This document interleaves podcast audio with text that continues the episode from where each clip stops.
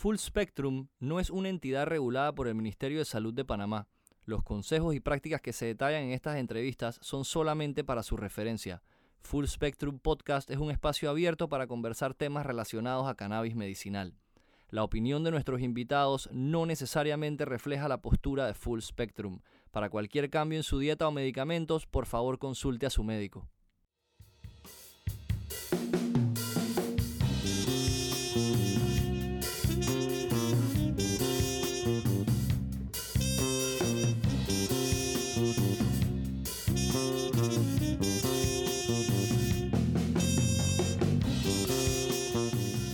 Bienvenidos todos una vez más a Full Spectrum Podcast, el espacio donde se habla lo bueno, lo malo y lo feo del cannabis medicinal, tratando siempre de hacerlo de la manera más objetiva posible. Este podcast es grabado desde la ciudad de Panamá en plena pandemia, así que como pueden imaginar, todo esto es grabado desde nuestras respectivas casas y han habido momentos donde la conexión de internet no nos ha favorecido, como hemos dicho en episodios anteriores, en Panamá tratamientos con cannabis medicinal y sus derivados siguen siendo ilegal a la fecha. Hay una ley en segundo debate y estamos a la espera que los diputados vuelvan a sesionar para ver si retomamos el tema. Ojalá le den la importancia debida a esta ley y que la politiquería en este caso no mate a la salud ni a la ciencia. En nombre del equipo de Full Spectrum, me refiero a mi persona y a mis dos amigas aquí presentes, Luris y Erika. Quiero recalcar que este podcast no promovemos consumo ni venta ilícita y tampoco apoyamos ni trabajamos para ninguna empresa. Luris y yo somos pacientes y Erika es doctora y entre los tres simplemente compartimos la idea de que pacientes debemos tener opciones a buscar alternativas de cómo tratar nuestras condiciones o enfermedades. Hemos aclarado varias veces que cannabis medicinal no es la panacea ni la cura de todos los males. Como cualquier otro medicamento, se le debe respetar y tomar en cuenta que sí tiene contraindicaciones. En episodios anteriores hemos ido tratando de cubrir diferentes temas y cómo cada país ha vivido su proceso de legalización. Hoy día está claro que Canadá y Estados Unidos se mantienen a la vanguardia en cuanto a todos estos temas y que prácticamente todo Sudamérica, con excepción de Venezuela y Bolivia, han entrado en este tipo de procesos. Ha llegado el momento de hablar a nivel de la CONCACAF, me refiero a Centroamérica y áreas aledañas. Sabemos que en Panamá está en segundo debate, que en México ya lleva años de estar aclarando las nubes de una ley bastante gris, pero Costa Rica, nuestro vecino, tiene un cuento muy peculiar a contar pues ellos vieron, tuvieron un caso que en mi persona llama mucho la atención, ya que ellos lograron darle un giro basado específicamente en el derecho que todos tenemos como seres humanos y ciudadanos de un Estado. Para que escuchen la historia de una fuente legítima, tenemos aquí a nuestro amigo el tico Juan Zúñiga. Bienvenido Juan. Te doy la palabra de una vez para que te presentes y nos cuentes un poquito de ti, cómo quedaste involucrado en este movimiento de legalización en Costa Rica y nuevamente, bienvenido. Muchas gracias, Carlos, y saludos también a Erika y a Luris. Muy agradecido primero con Erika, que ella fue la que me contactó para mencionarme sobre el proyecto. Yo a Erika la conocí hace tiempo también en un Canatec realizado en, en la ciudad de Panamá, que fue, digamos, una de las primeras veces que la agrupación con la que estaba trabajando salió del país. Yo empecé en esto básicamente hace más de tres años. Empezó por medio de, la creación de la primera asociación canábica en Costa Rica, la cual después de cuatro meses casi de estar peleando en el registro logró obtener su, su cédula jurídica. Que eso era como ya tener un primer paso, digamos, en el tema de hacer las cosas bien, hacer las cosas formalmente costó bastante, pero al final se logró. Lastimosamente la fundación no, no avanzó bastante por el hecho de un mal manejo, de falta de conocimiento, de falta de interés de los compañeros. Por eso, digamos, al tiempo yo renuncié y después comencé otra agrupación con unos compañeros y formamos la Fundación Sulara. Es una fundación que trabaja básicamente lo mismo, en algo básico, en la educación, en el tema de enseñar a las personas qué es lo que estamos tratando, ¿verdad? Que es un tema bastante importante, no es simplemente hacer un medicamento y regalarlo, sino que brindar la educación y la asesoría y acompañar a las personas con las preguntas, con las dudas mínimas que tengan, que es vacilón encontrar familias completas interesadas por la nueva apertura que se ha dado en Costa Rica. Hace poco, eh, con este tema del COVID, el presidente en una de sus sesiones diarias a mediodía eh, mencionó el tema cáñamo y lo mencionó solo una vez, algo muy corto, mencionando que iba a reactivar la economía costarricense por medio del, del cáñamo. Fue muy un poco escueto, fue muy corto, no quiso profundizar mucho sobre el tema, ya que en Costa Rica hay un movimiento bastante grande y también ya hay dos propuestas, una quedó archivada lastimosamente, pero ahorita hay una propuesta activa en el, en el plenario sobre el tema de la industrialización de los productos medicinales, de ya sea de cáñamo y de cannabis, pero aún no ha avanzado, digamos, de la forma que se esperaría pero está, está el proyecto. Aún no se sabe si se va a hacer, digamos, por medio de algún proyecto de ley o por medio de algún otro convenio, ya sea trabajo por medio de algún otro instituto, pero estamos como en el tema de conversación apenas. No se ha impulsado directamente en, la, la asamblea, pero sí está. La idea es que incluya bastantes puntos que no los ha incluido, como el tema del autocultivo, ya que dicen que no lo van a prohibir, pero tampoco lo van a regular. Va a seguir el mismo tema, ¿verdad? No se sabe si estoy bien, no se sabe si estoy mal. Y hay otros temas que por medio de las organizaciones estamos tratando de tener acceso a esas reuniones en las cuales se pueda mencionar, ¿verdad? Que hay fundaciones, que hay asociaciones que se están creciendo cada día más en el país y que están trabajando en el tema educativo, ¿verdad?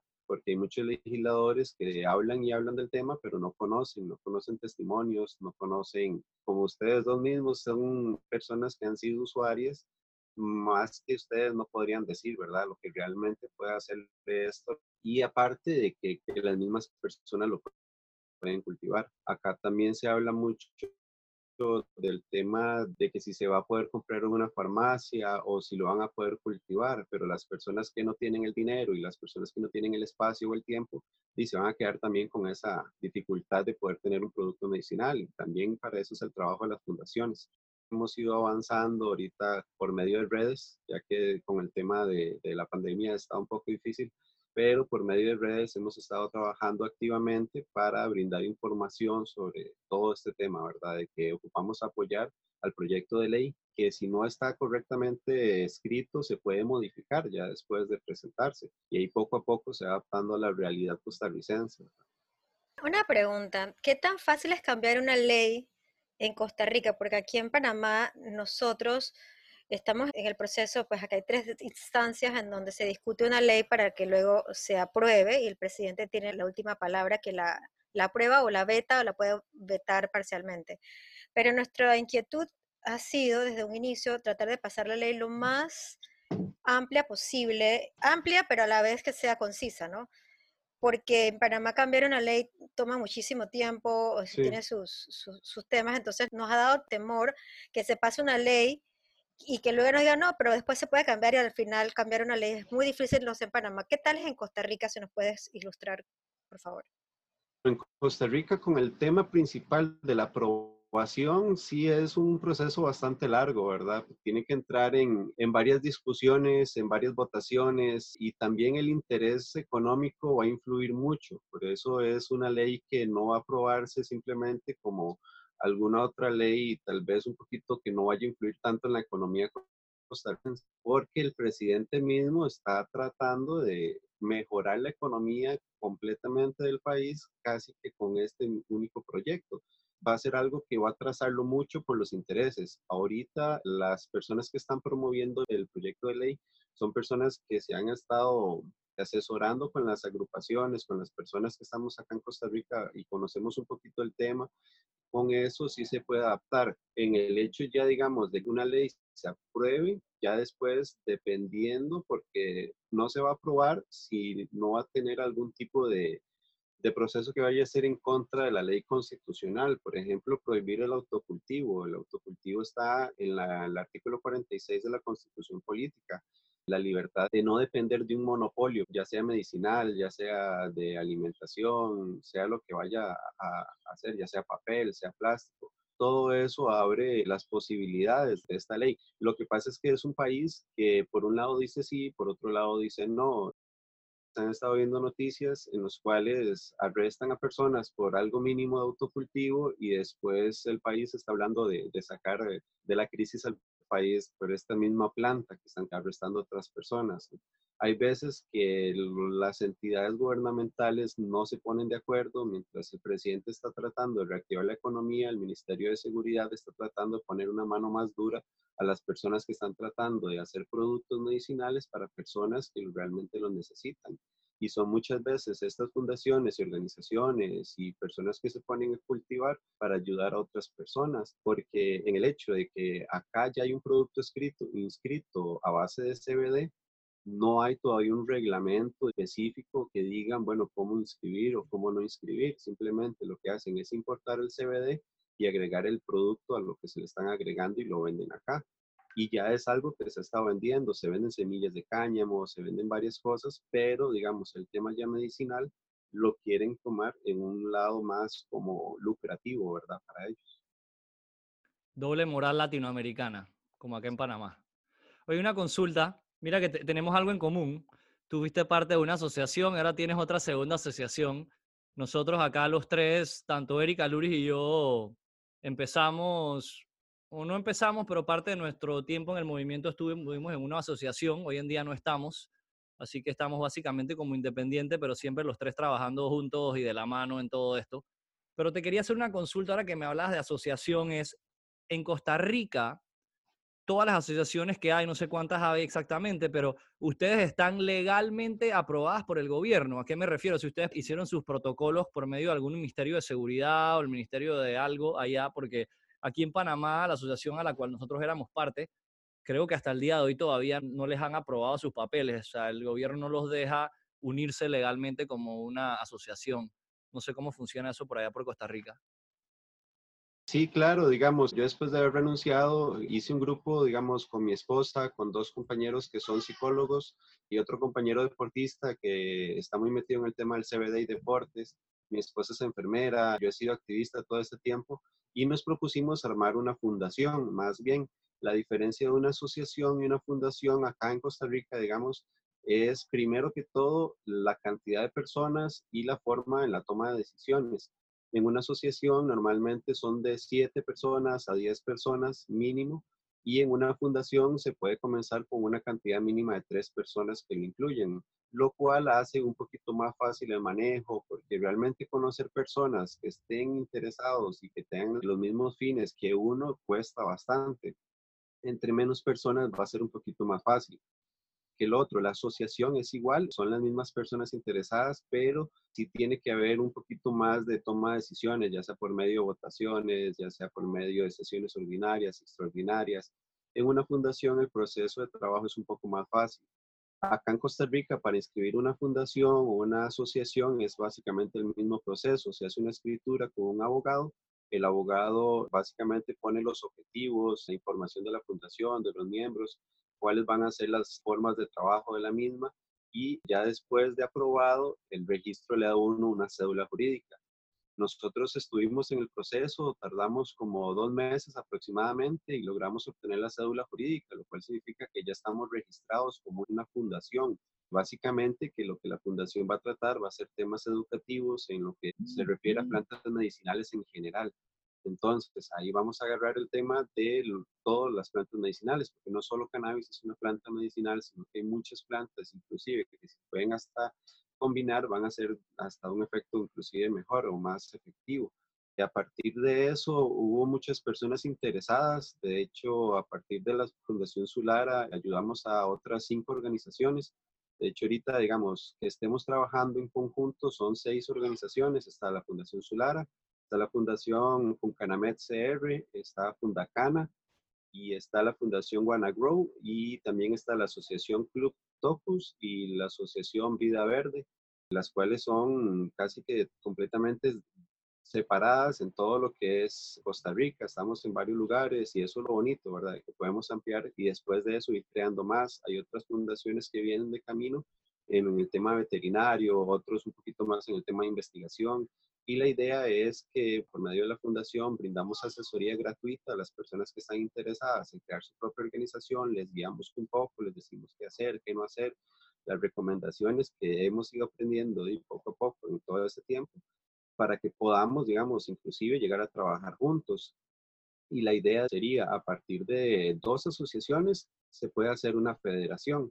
A eso también se está tratando de, buscar. Ya hay varias federaciones latinoamericanas y demás, pero digamos queremos realizar una federación costarricense en la que incluya a las seis organizaciones y a todas las demás que se vayan incluyendo va a, necesitar llevar ciertos requisitos, ¿verdad? Que tengan su cédula jurídica, que tengan su cuenta bancaria lista, sus libros al día, en completo orden, los nombramientos, los representantes. Y ya a partir de eso va a ser, ojalá tener un proyecto activo, al menos. Entonces son cosas básicas que pueden ir siendo los requisitos para poder ser parte de una federación y eso va a ser muchísimo más accesible para ir a hablar a noticieros, e ir a hablar a, al Estado y, decir, bueno, ok, somos una organización formal, acá están nuestras cédulas jurídicas como asociaciones, fundaciones y como federación, y se pueden hacer nacionales e internacionales. Eso lo que va a depender es la ley en cada país, pero es un tema en el que no se están vendiendo productos, no se está haciendo eso, sino lo que se está haciendo es informando y educando a las personas. Ya más adelante, cuando se vaya abriendo un poco más el tema, y es cuando va a entrar un poco más el tema de los productos. Sí, claro. Mira que aquí en Panamá, en Panamá simplemente el hecho de que tu fundación o asociación o grupo ponga como objetivo algo relacionado a la planta del cannabis, ahora mismo todo lo frena el Ministerio de Gobierno. Interesante que en Costa Rica varias fundaciones prácticamente tienen la misma misión, visión y objetivos, pero como dice el dicho, juntos pero no revueltos, lo que está por, mi parte, súper bien y ojalá aquí en Panamá lleguemos al punto en los cuales fundar o asociar no sea igual de fácil que en Costa Rica, que la burocracia no nos termine de ahogar y que podamos seguir adelante y que aquí hayan bastantes grupos y que todo el mundo respete de que no hay que estar totalmente bajo el, necesariamente el mismo techo, podemos estar en diferentes casas, pero compartir la misma visión y los mismos objetivos, ¿no? como creo que país y país lo han estado haciendo, según lo que he visto, prácticamente hemos entrevistado a mucha gente de Sudamérica, eh, gente de Perú, gente de Chile, gente de Uruguay, gente de Argentina, ahora tú de Costa Rica, y en verdad, sea la nacionalidad que sea, al final prácticamente todos estamos hablando el mismo lenguaje, todos tenemos como el mismo diccionario, no necesariamente los mismos planes porque cada país tiene que amoldarse a su constitución o todo país tiene que darle la vuelta para poder llegar a crear sus leyes porque no hay leyes generales de esto, pero todos en verdad tenemos algo en común. Y si internacionalmente se puede, ¿por qué no a nivel nacional también, no? Claro. Juan, yo tengo una pregunta para ti. Bueno, dos. En Costa Rica, ¿cómo está la situación médica? O sea, ¿los médicos apoyan, los médicos recomiendan o no? Y segundo, si sí o no, independientemente, el paciente que decide usarlo, por ejemplo, si el médico lo recomendó va por una vía y si el médico no lo recomendó y quiere probarlo por el tipo de educación, ¿cómo lo consigue? Ahorita, digamos, para decirle así bien sincero, hay como solo un doctor que está rompiendo, digamos, casi que todo el tema del tabú, ¿verdad? Es un doctor que básicamente tiene bastantes visitas y demás en su página de Instagram, no solo sobre el cannabis, sino sobre muchas sustancias que son sustancias que se consumen en Costa Rica y en muchas partes del mundo sin mucho conocimiento. Él, aparte de otro doctor que también conozco bastante, que es especializado de hecho en el tema de cannabis y el cáncer, él es especializado y ha participado cuando hacemos charlas para que hable un poquito sobre el tema, ¿verdad? Que han perdido un poco el miedo.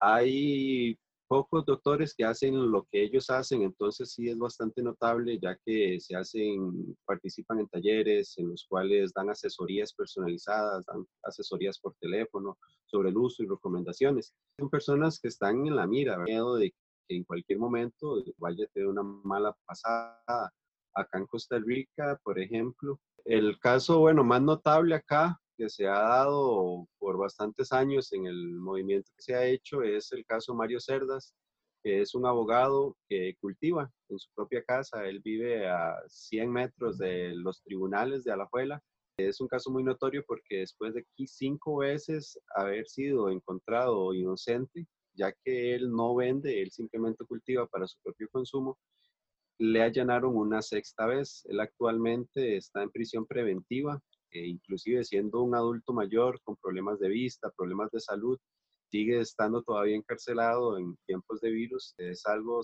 que se ha estado hablando de que es un preso político, ya que es una de las personas que le ha estado motivando a todas las personas a cultivar su propia medicina, determinar el tema del negro, de poder cultivar usted, preparar sus propios medicamentos, hacerse sus batidos con sus hojas, hacerse sus infusiones con las raíces, o sea, utilizar completamente la planta y, ojalá basado en, una educación que se haya brindado por una organización.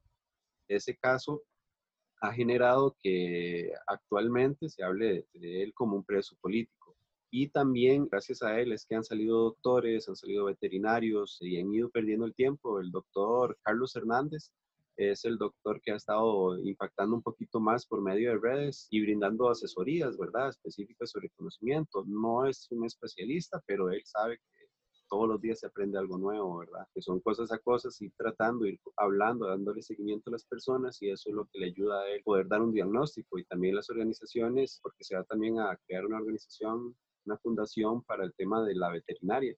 Entonces son cosas que se van a tener que abrir organizaciones en sus temas específicos, ya sea en cáncer, ya sea en, lupus, otra fundación para esto, que sean específicas y que agrupen a las personas con esos padecimientos para que puedan ser algo más efectivo, porque no todas las personas se tratan por igual, no todas las personas ocupan una misma concentración. Hay personas que dicen, bueno, es que quiero aceite porque me siento muy mal. Y uno dice, bueno, pero ¿por qué se siente mal? Bueno, es que me duele mucho el brazo, entonces me da cólera, me enojo, entonces, pero ¿por qué le duele el brazo? Es que tengo un nervio en la espalda que ese me está dando un dolor de brazo y me enoja. Entonces, bueno, el problema suyo no es el estrés, eso es como un caso un efecto secundario el dolor de espalda que tiene, que si se trata directamente va a ser un poquito más efectivo. Entonces, el, toda esa conversación que uno tiene con las personas, cuando le dicen qué es lo que ocupa, qué es lo que tiene, cómo le ha afectado, ahí es cuando uno va conociendo, ¿verdad? Un poquito más. Tiene un dolor directamente en un lugar en la pierna, bueno, úselo tópicamente. Si es fibromialgia, que es directamente en todo el cuerpo, en todos los nervios, oralmente te va a funcionar un poquito mejor. Que si tienes estrés, bueno, usar un rolón con lavanda también para estarlo oliendo, para untarse en ciertas partes del cuerpo. Todo eso, digamos, hay muchas formas de aplicarlo y eso es lo que ha venido ayudando, digamos, a ese tipo de personas, también las organizaciones que han estado trabajando en el tema educativo. Una pregunta, Juan. Entiendo que tú puedes cultivar mientras no vendas. Yo me imagino que lo difícil es identificar si estás cultivando y no vendiendo.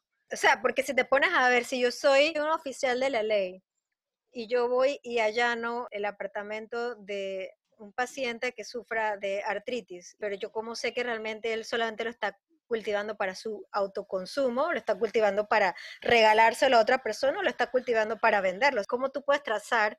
O sea, no hay trazabilidad en el producto, que es una de las cosas que nosotros hemos colocado en la ley para que no nos... Que hablaba al inicio, pues tratábamos de que esa ley fuera lo, lo, más abierta posible, pero además que tratáramos de cubrir esos huecos, porque ¿cómo tú vas a saber si alguien está cultivando para consumir o cultivando para vender? ¿Cómo lo identificas? Sí, digamos, es a veces muy claro, sí se nota mucho, porque una persona con nueve plantas con costo va a sacarlo del consumo de uno. Hay que ver mucho cómo le da el tratamiento a esas nueve plantas, ¿verdad? Si esas nueve plantas crecen de una forma desproporcional, entonces va a sacar mucho producto, se va a ver muchos indicios. ¿Qué es lo que pasa? Que acá es, digamos, la misma policía, los mismos ministerios de seguridad son muy desconocedores del tema Ahora hablan, hay un caso también de uno de los festivales grandes que se hacen en Costa Rica, que es el Envision. Agarraron a varias personas vendiendo capullos de plantas altas en CBD. Entonces estaban diciendo, bueno, si el CBD acá se puede inscribir, se puede recetar dando en semillas, dando en frescos, ¿por qué no puedo vender flores que son de CBD? Pero digamos, la policía aquí ve una flor y ya eso es droga. Eso es la lechuga del diablo, como le dicen, le dicen todo lo malo, pero jamás medicina. Ese es el problema. Acá las instituciones gubernamentales y de, de seguridad, por decirlo así, no son muy conocedoras en el tema.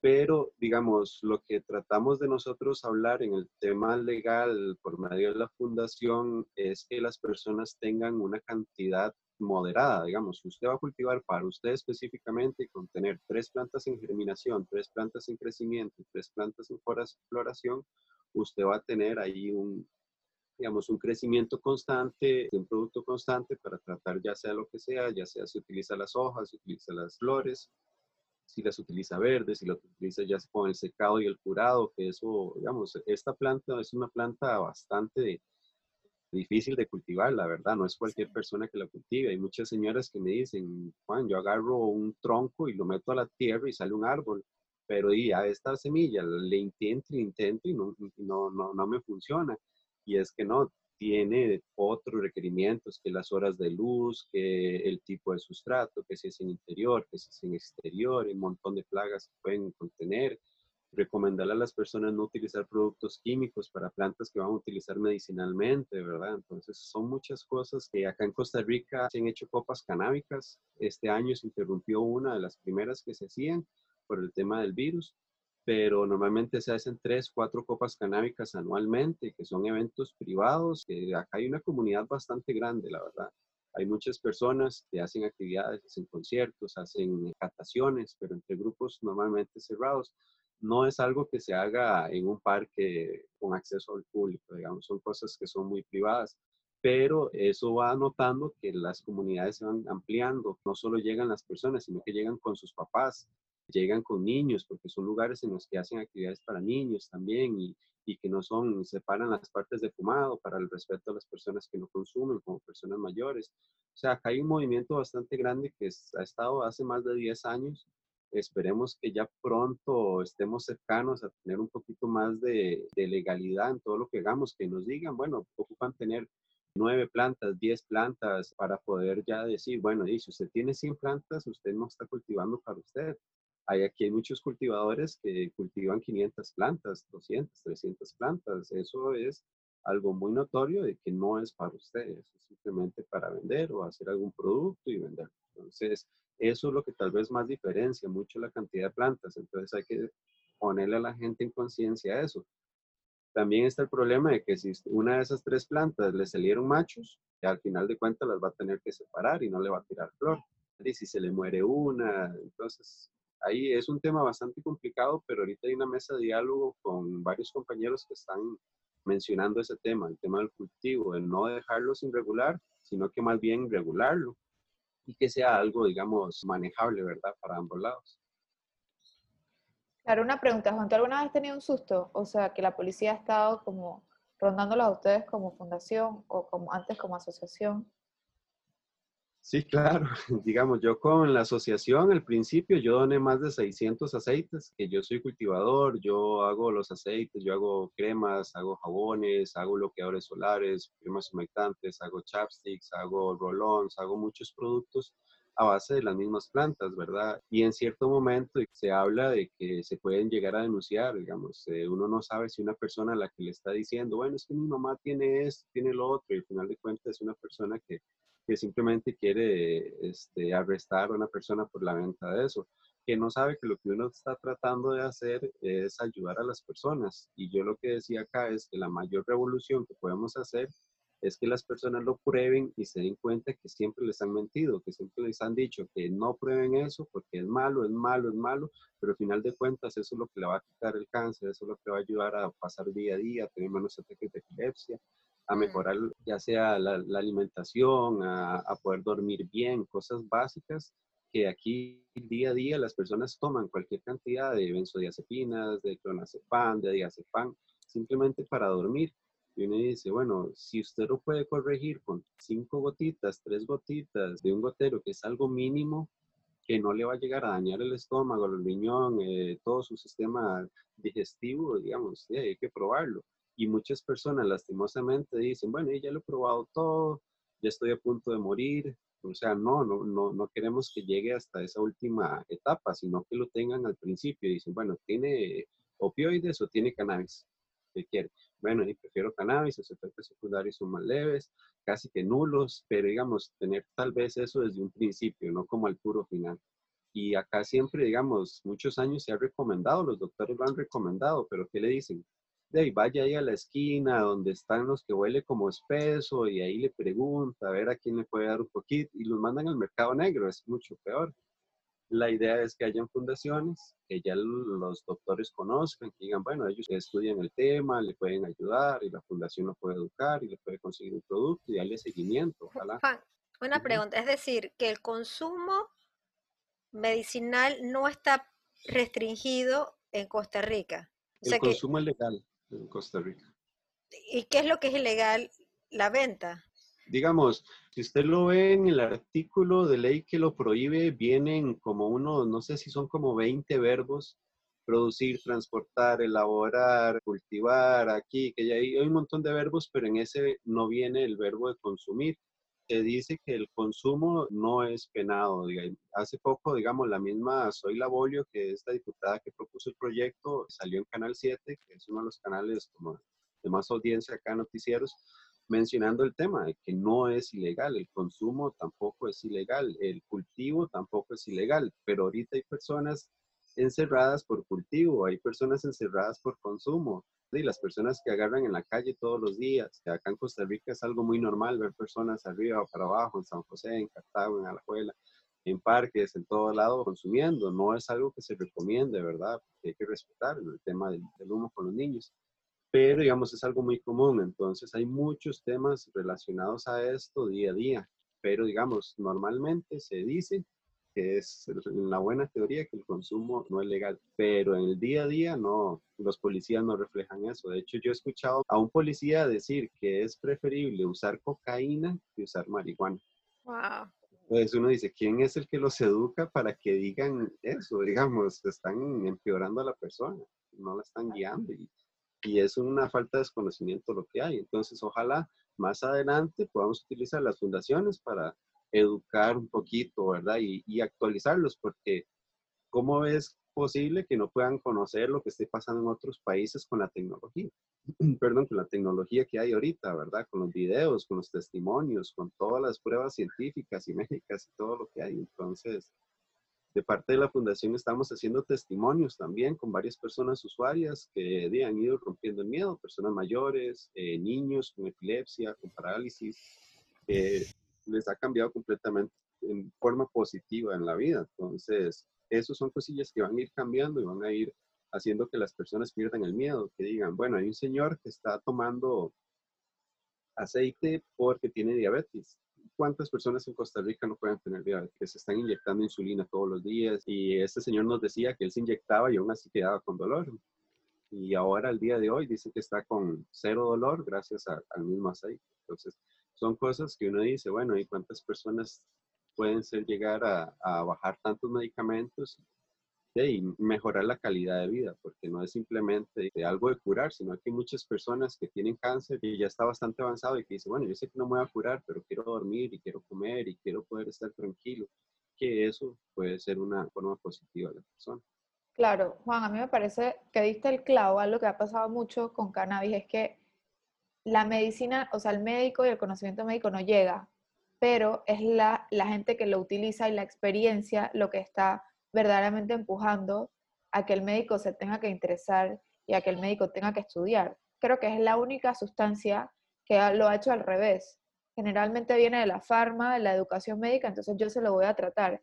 Y esto es lo único que viene en verdad de la exigencia de los pacientes que lo están usando y le funciona, independientemente de ese proceso escalonado de la medicina tradicional. Y eso también, no estoy hablando de ego médico, pero el hecho de tratar de romper la forma normal de educación médica y de quizá un poco la jerarquía es otra de las cosas que yo considero que también es un poquito como lo que retrasa el avance de todo esto. Y me pareció espectacular que tú nos hayas dicho que en Costa Rica funciona perfectamente y sin médicos, curiosamente.